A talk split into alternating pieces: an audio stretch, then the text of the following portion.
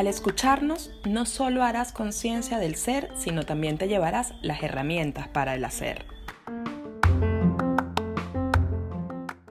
¿Conoces la diferencia entre un modelo de educación a distancia y un modelo de educación virtual? La diferencia radica en el uso de las TIC con un propósito claro y la naturaleza de la comunicación entre el docente y el estudiante. Ahora les queremos compartir algunas premisas para abordar un modelo de educación a distancia.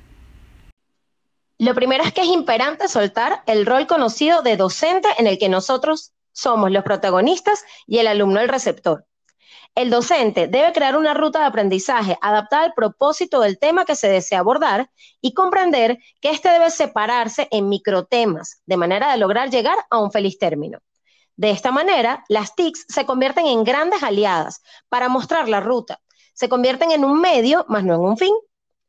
Se debe determinar el tiempo de ejecución de la actividad, tomando en cuenta que el alumno es quien decide y controla su tiempo de estudio la mayoría de las veces. Es por ello que dentro de nuestra ruta debe estar el espacio de acompañamiento a la autonomía de manera gradual. Mide el tiempo y separa los niveles de alcances en ámbitos muy pequeños a conquistar. Pensar en el final de la carrera no te llevará al éxito si no estás preparado antes.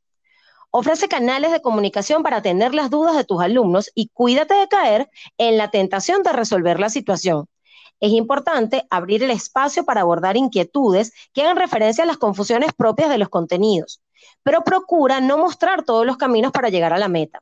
Recuerda que eres un acompañante del proceso y que el protagonista es el estudiante.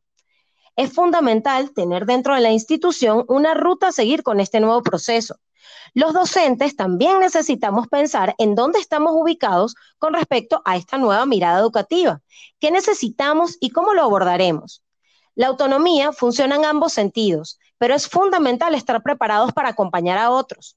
Esto solo se consigue con formación y con motivación hacia la conquista de nuevas competencias educativas.